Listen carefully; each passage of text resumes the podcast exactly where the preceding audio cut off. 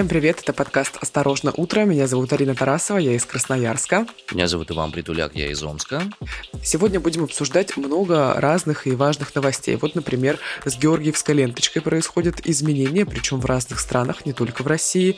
Также в Минпросвещение начали принимать ряд указов, причем действительно вот много вещей, которые мы будем обсуждать, которые обсуждаются именно в этом ведомстве.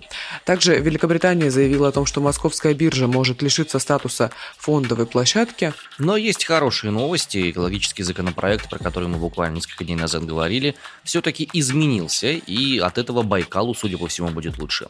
Ну и накануне Пасха. По этому поводу тоже есть новости, и они определенным образом связаны с буквой Z. Начнем с новостей экономических, международных. Управление по налогам и таможенным пошлинам Великобритании вознамерилось лишить московскую биржу статуса признаваемой фондовой площадки. Об этом пишет ТАСС. Что это означает? Чем это грозит? В общем, э, британские инвесторы, торгуя на московской бирже, больше не смогут воспользоваться предусмотренным в Соединенном Королевстве налоговыми льготами. Те инвестиции, которые уже были осуществлены, они будут продолжать защищаться, но новые никаким образом не будут менять свой статус. Что это это означает? Это означает, что в России, по мнению Великобритании, нет оснований для новых инвестиций. Она становится инвестиционно непривлекательной для правительства Британии, для жителей Британии, для британских резидентов, так называемых. Консультации по этому вопросу уже британское налоговое ведомство начало. Оно пригласило заинтересованные стороны, чтобы согласовывать окончательные условия лишения московской биржи этого статуса. Консультации будут длиться около двух недель. Газета.ру дополнительно поясняет о том, что статус признанной фондовой биржи присваивается для того, чтобы квалифицировать рынок и для налоговых целей. Но если британским резидентам будет невыгодно торговать на московской бирже, это означает, что и те наши, условно, кто там находится, олигархи и все остальные резидентами стали, они тоже лишатся возможных льгот, если их бизнесы были связаны именно с Россией. Ну и, разумеется, это отразится на курсе валют. Не только на евро, в фунте стерлингов, но еще и на долларе, соответственно. Совершенно верно. Напомним, с середины февраля индекс Московской фондовой биржи упал на 38%. С 28 февраля по 24 марта торги не производились. 19 апреля, то бишь вчера, Мосбиржа начала переговоры с Ираном по обмену опытом. О, по обмену опытом? Как бы там чего не перенять, чего не нужно. Тут стоит отметить, что с конца марта доллар, например, очень так э, ведет себя спокойно, он стабилизировался, сейчас составляет 80 рублей 75 копеек, и особо не было скачков вот э, за этот период длиной почти в три недели. Кажется, это затишье перед бурей. Э, дополнительно стоит отметить то, что цены на долларозависимые товары постепенно стали спускаться вниз. В частности, подешевели немного техника, ноутбуки и даже на Алике цены тоже поползли вниз и вернулись почти к до спецоперационному периоду. Хотя мы с тобой обсуждали на прошлой неделе о том, что э, западные экономисты говорят о том, что нынешний курс доллара относительно рубля, он абсолютно нереалистичный. Это все искусственные принятые меры, которые так или иначе его стабилизируют для того, чтобы население чувствовало себя спокойно, потому что для россиян то, э, сколько стоит доллар, это показатель вообще-то благосостояния страны. Ну, это психологическая штука просто. Ну, вообще, я так понимаю, идет общий курс на тотальную изоляцию экономической системы Российской Федерации, и, судя по всему, идет он достаточно успешно. За прошлый год число наказанных людей за незаконные митинги в России выросло в 6 раз. Об этом пишет Интерфакс, и он ссылается на статистику судебного департамента при Верховном суде. За нарушение установленного порядка организации либо проведение собрания, митинга, демонстрации, шествия или пикетирования к ответственности привлекли более 15,5 тысяч человек. Это в 2021 году. Административный арест получили более 2 тысяч человек человек, штрафы 12,5 тысяч человек и более 600 назначили обязательные работы. А в 2020 году к ответственности привлекали лишь менее 2,5 тысяч человек, а на обязательные работы ушли только 147. Можешь себе представить разницу эту? Да, могу представить. И очень хорошо могу себе представить. Даже причины, по которым это происходит, тоже могу представить. Ну, причины, в принципе, на самом деле абсолютно очевидны. В 2021 году же э, очень многих признавали иноагентами, ну и также в начале года вернулся Алексей Навальный, признанный террористом, экстремистом, сейчас сидящий в тюрьме, значит, отбывающий свой срок по делу Ивраше, который ему заменили с условного на реальный. Вернулся Навальный, и были массовые митинги по всей России, несанкционированные, нужно отметить.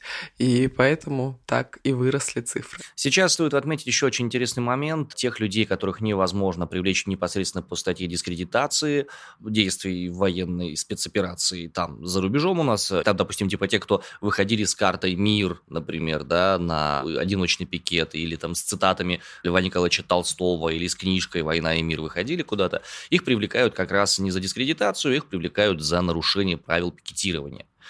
Вот. И такие субституты, я так понимаю, будут существовать еще долгое время. И напомню, если человек больше двух раз будет признан виновным в нарушении порядка проведения мероприятия, то уже в его отношении открывается уголовный состав административный, и человека гораздо проще становится закрыть. Странные вещи происходят и с новостной повесткой в нашей стране. Как раз очень характерная новость для того, чтобы понимать, как следует читать новости и какие набросы периодически приходят даже от официальных изданий. Как сообщает издание СОТа, речь идет о том, чтобы сделать выходными несколько дней между майскими праздниками, превратив их в длительные каникулы. Сделать половину мая просто свободной, замечательной, пригодной для выезда на шашлыки. Шла речь о том, что в Москве обсуждают сделать длинные майские праздники. Об этом а, СОТе подтвердил источник в правительстве Москвы, источник близкий к аппарату мэра, и оба утверждали, что решение о выходных 4, 5 и 6 будет принято, но буквально вечером, вчера, там, едва ли не ночью по сибирскому времени, пресс-служба мэрии Москвы сообщила, что продление майских праздников не обсуждается. То есть 4, 5 и 6 мая по-прежнему остаются рабочими днями, несмотря на все предыдущие заявления по этому поводу. Об этом сообщила РИА Новости. Ну а что, в ЦИОМ же заявлял, что россияне решили больше работать сейчас. Какие выходные? Это мы только в чатике в нашем рабочем решили этому порадоваться и спланировать наши майские выходные, возможно. Ну да. Ну и да, и спецвыпуск посвятить майским праздникам. А какие майские праздники? Не наработали, чтобы майские праздники праздновать. Есть ощущение, что мы качаемся на качелях. У нас ряд новостей абсолютно непонятных, которые вызывают тревогу еще большую и так далее. А есть вот, например, как эта новость об экологическом законопроекте. Мы ее с тобой, знаешь, так с ужасом обсуждали на прошлой неделе о том, что Госдума э, обсуждает поправки в законопроект, которые позволят без экологической экспертизы застраивать особо охраняемые природные территории, в том числе осуществлять э, стройку на берегу озера Байкал. Да, и хорошо, что ко второму чтению появилось огромное количество самых разнообразных замечаний по этому поводу. Далее цитата. «Десятки тысяч обращений граждан, обеспокоенных судьбой заповедных территорий, прислали обращение в профильный комитет Госдумы по экологии». Об этом сообщил председатель комитета по экологии Дмитрий Кобылкин, соответственно. И получается, что сейчас во втором чтении уже формулировка поменялась и приняли в другом немножко формате. И эта формулировка является очень позитивной. Даже по мнению руководителя проекта по особо охраняемым территориям э, российского отделения Greenpeace Михаила Крейдлина, даже он высказал и то, что, ну, слушайте, ну, как бы нормально. Судя по всему, Байкалу больше раньшего не угрожает.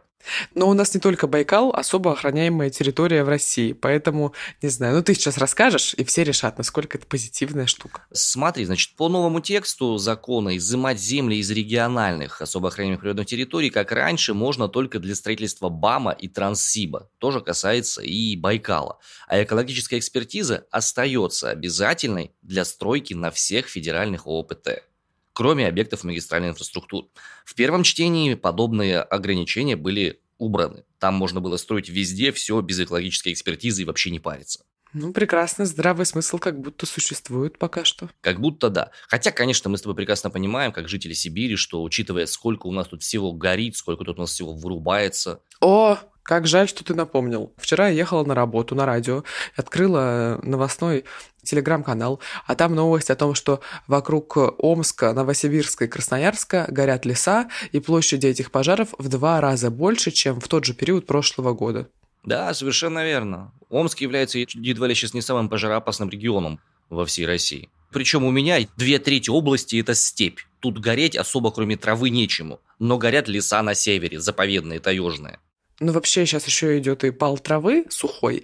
Но потом, После, значит, своей вот этой грустной поездки в такси и чтения этой новости я приехала на радио, открываю ленту информагентства, а там пишут, что на территории Красноярска житель, которому 54 года, он решил поджечь сухую траву, потому что думал, что на ее месте вырастет свежая зеленая трава, которой он накормит своих овец. Мне кажется, Министерству просвещения необходимо что-то с этим мужчиной сделать, объяснить ему, что это так не работает. О, вот мы сейчас с тобой обсудим, что происходит в Министерстве просвещения и как там решают, значит, подобные проблемы. Решают никак, потому что занимаются немного другими вещами. Вот, например, решили, что учебная неделя в российских школах будет начинаться с исполнения гимна и поднятия флага. Раньше это действовало только в нескольких субъектах России, например, в Хабаровском крае. Сейчас, с 1 сентября, в каждой российской школе будут исполнять гимн и поднимать флаг в начале учебной недели. Об этом э, заявил э, министр просвещения России Сергей Кравцов. Он также сказал, что Минпросвещение собирается ввести изучение истории с первого класса школы, чтобы сохранялась историческая память. А почему не с детского сада? Я сейчас представляю себе, у меня младший, да, ему 6 лет будет, и на следующий год в школу, по идее, идти надо. Угу. И я вот так прикидываю, как он будет изучать историю с первого класса. И у меня есть ощущение, что где-то в промежутке между как это, коллекционированием скрипышей и рисованием а, Соника ежика из игры компьютерной, он историю прямо плотненько будет прям так узнавать, фиксировать, прямо запоминать ее. Угу. Ну, слушай, чем больше насилия в этой во всей истории, тем сильнее люди будут любить родину. Это же очевидно, по мнению Минпросвещения. И вот мне вспоминается этот 54-летний мужчина, который подумал, что если поджечь траву, на ней вырастет новая, более зеленая. И вот я думаю, это, конечно, человек из другого поколения. Навряд ли школьники сейчас, не знаю, ну, короче, у них просто другое мышление, они выросли в другом мире, э, вернее, растут в нем и так далее. Но вот этот вопрос невежества, он заставляет переживать, потому что вместо того, чтобы вводить в школах какие-то зеленые уроки в плане рассказывать что-то про экологию, почему э, нельзя жечь сухую траву, например, весной и так далее, мы вот будем изучать историю с первого класса. Весь вопрос заключается в том, какие цели стоят перед Министерством просвещения и что они хотят вырастить. Ну, понимаешь, сейчас просто очень плотно наполняется история России, да, история нашего государства, поэтому можно с 5 по 11 класс просто не успеть все пройти. Мне просто интересно, они будут новейшую историю туда впихивать? Потому что новейшую историю даже мы в гимназии не изучали. Ну да, я хочу сказать, что мы тоже, знаешь, в школе изучали как будто, ну, наверное, до нулевых годов максимум. И было так жаль, очень хотелось изучить то, что происходило хотя бы в нулевых, там, до десятых годов, но нет.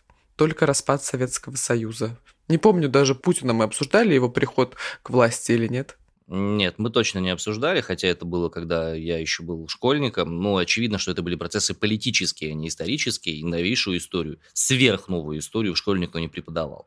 Если я начну преподавать сверхновую историю, ну, очевидно, что это будет не история, а политика потому что история должна отлежаться хотя бы лет 20-30, чтобы можно было хоть что-то изучать. А вот про политику любопытно, потому что начали в университетах, на журфаках отменять курс политологии или политической журналистики. Вот в МГУ, значит, отменили курс политической журналистики, потому что сказали, что он не пользуется популярностью среди студентов. Естественно. Но хочется вернуться к Минпросвещению, потому что оно накануне порекомендовало школам собирать у учеников телефоны.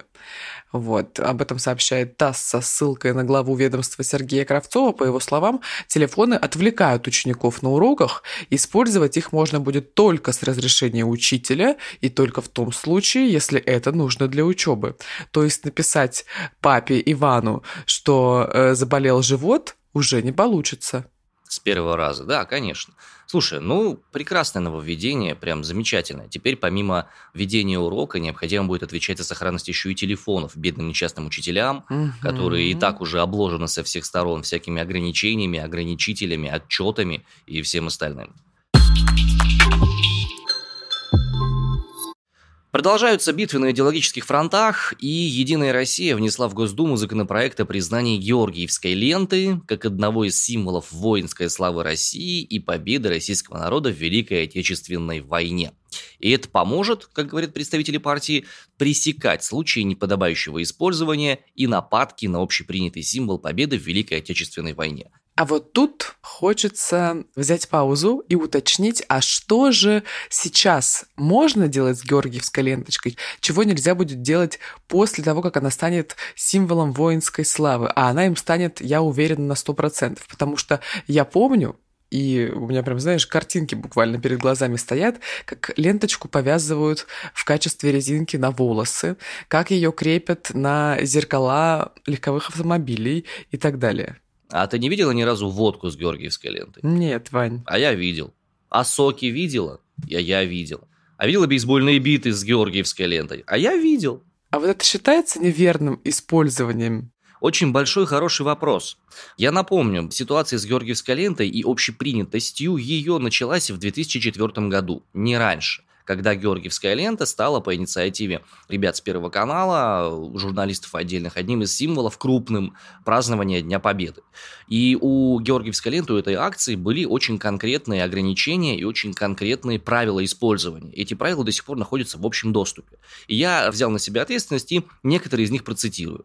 Есть 10 пунктов, которые являются правилами обращения с георгиевской ленточкой. Прочту некоторые из них. Первое. Акция «Георгиевская ленточка» не коммерческая и не политическая. Третий пункт. Этот символ – выражение нашего уважения к ветеранам, дань памяти павшим на поле боя, благодарность людям, которые отдали все для фронта, всем тем, благодаря кому мы победили в 1945 году.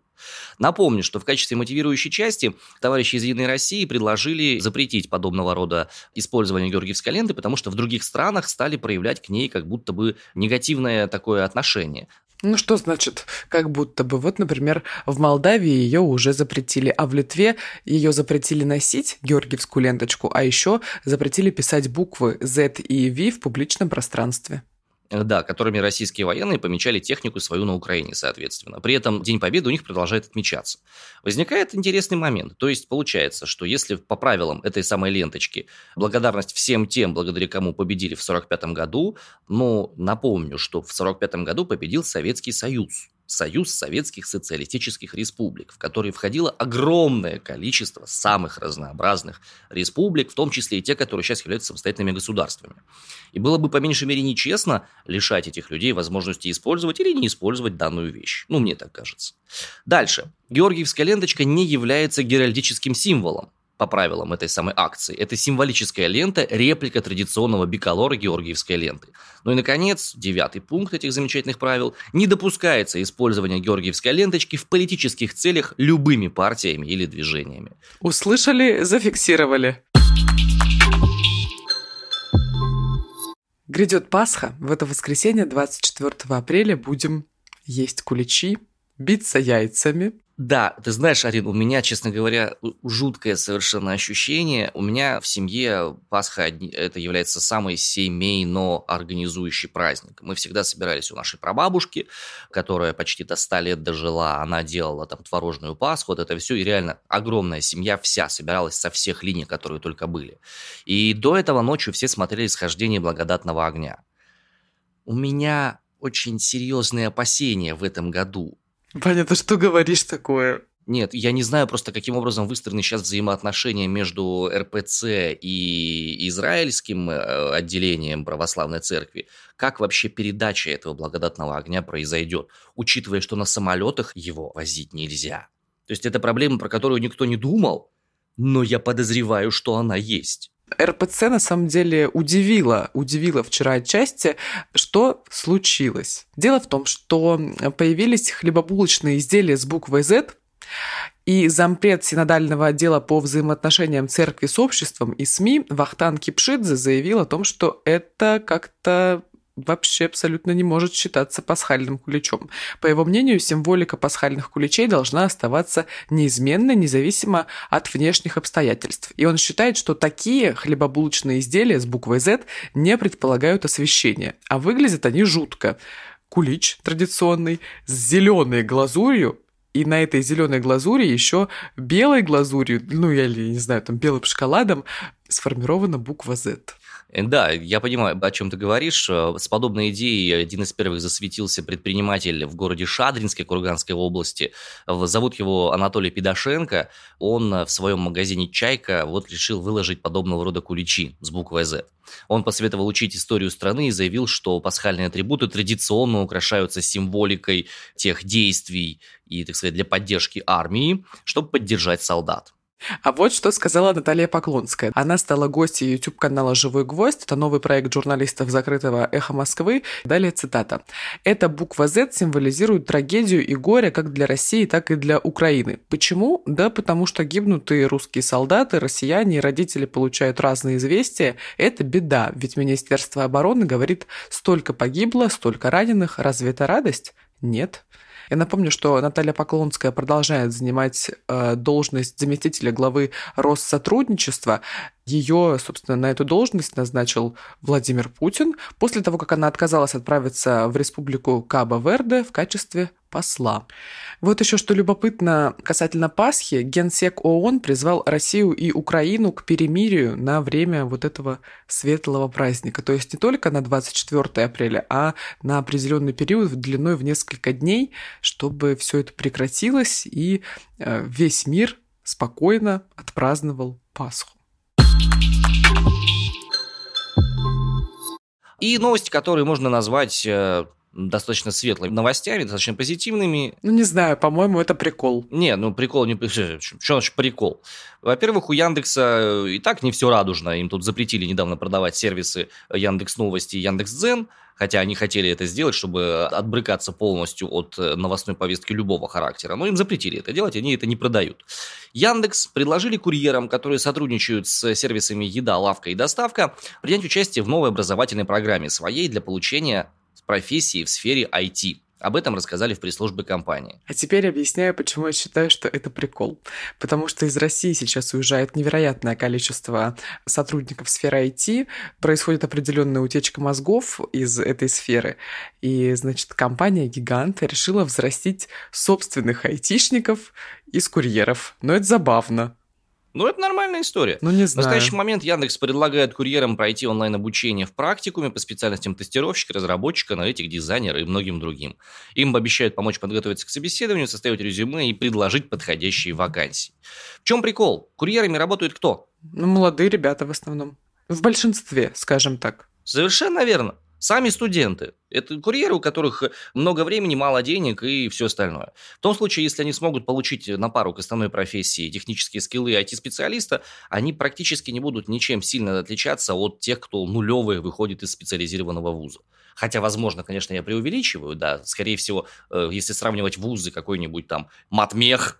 Просто в вузе получаешь э, фундаментальное образование, то есть ты получаешь скиллы айтишные, а тут, да, чисто курс проходишь по необходимым навыкам и идешь работать, не знаю, код писать. Ну, Яндексу необходимо компенсировать потери, которые у них э, имеют место быть, потому что, по слухам, э, у них уехало до тысячи э, специалистов, релацировалось в другие страны, и сейчас они работают там. Причем Яндекс по этому поводу сказал следующее. Ребята, мы вообще не паримся, мы не отслеживаем, кто где находится, дистанционная работа у нас возможна. Ну, это и забавно, потому что на самом деле такая инициатива Яндекса выглядит как очередной заказ от государства, которое понимает, что айтишников в стране стране все меньше, а делать-то что-то нужно. Например, новую версию приложения госуслуг пора выпускать. Ну, это я так фантазирую, конечно. А, ну и вот, собственно, предложили такой вариант организовать акцию доброй воли и обучить курьеров на айтишников. Ну, я, наверное, конечно, как злая тетенька сейчас себя веду, которая во всем... Злая, злая тетка из Сибири, да. Да, которая во всем ищет подвох, но это для меня выглядит как прикол. Завершая сегодняшний выпуск, хочется напомнить, что мы существуем по-прежнему в самых разных информационных площадках, существуем на них, нас можно послушать и на Apple подкастах, и на Google подкастах, и на Яндекс Музыке, и в Ютубе мы еще тоже существуем. Комментарии ваши из Ютуба читаем с особым противоестественным удовольствием. Также подписывайтесь на телеграм-канал «Осторожно подкасты», где регулярно выходят не только выпуски нашего подкаста «Осторожно утро», но и великолепная монументальная работа «Реабилитация», очень крутая, позитивная, свежая запах мандаринов и, конечно же, конечно же, красота требует кэш второй сезон, да. Да, перезапуск. Очень, очень интересный свежий продукт, свежий проект, обязательно его посмотрите, послушайте, зацените. Ну и на этом будем на сегодня заканчивать. С вами были, как и прежде, из Сибири Арина Тарасова из Красноярска.